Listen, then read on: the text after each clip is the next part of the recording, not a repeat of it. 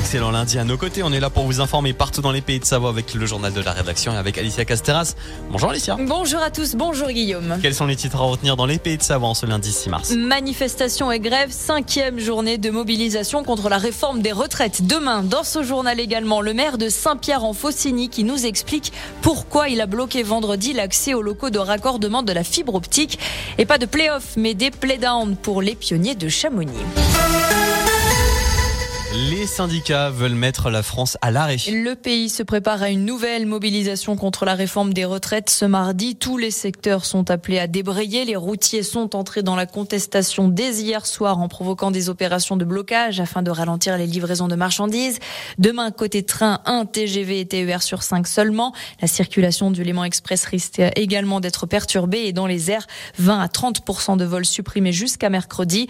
Une forte mobilisation à prévoir également en Vallée de l'Arve dans le secteur de la métallurgie et des usines de décolletage. Et comme toujours, plusieurs manifestations dans les deux Savoies. Avec en Haute-Savoie un rendez-vous donné à 14h devant la préfecture d'Annecy, à 16h place des Allobroges à Cluse, 17h place de la mairie sur Annemasse ou alors euh, du côté de Salange pour la place Charles-Albert, ainsi qu'un rendez-vous à 17h30 place des Arts à Tonon. Côté Savoie, un rendez-vous est fixé à 10h sur Albertville au départ de la gare et puis à 14h à Chambéry, place du Palais de Justice. Les élus de Haute-Savoie sont en colère et ils ont décidé de se faire entendre. Cinq communes se sont réunies vendredi après-midi en simultané dans cinq communes différentes afin de mener une action coup de poing pour dénoncer les dégradations répétées du réseau public de fibre optique du CIAN, le syndicat des énergies et du numérique en Haute-Savoie. Des dégradations perpétrées par les opérateurs privés et leurs sous-traitants qui engendrent des délais abusifs de raccordement chez les particuliers. Le maire de Saint-Pierre-en-Faucigny, Marin Gaillard, faisait partie des élus mobilisés. Bien sûr, et je pouvais pas ne pas être là Saint-Pierre. Mais si j'avais su, j'aurais pas accepté ça dans notre commune. Hein, je l'aurais fait mettre ailleurs. Mais enfin, c'est pas le but non plus. On rend service à nos citoyens, à tout le monde.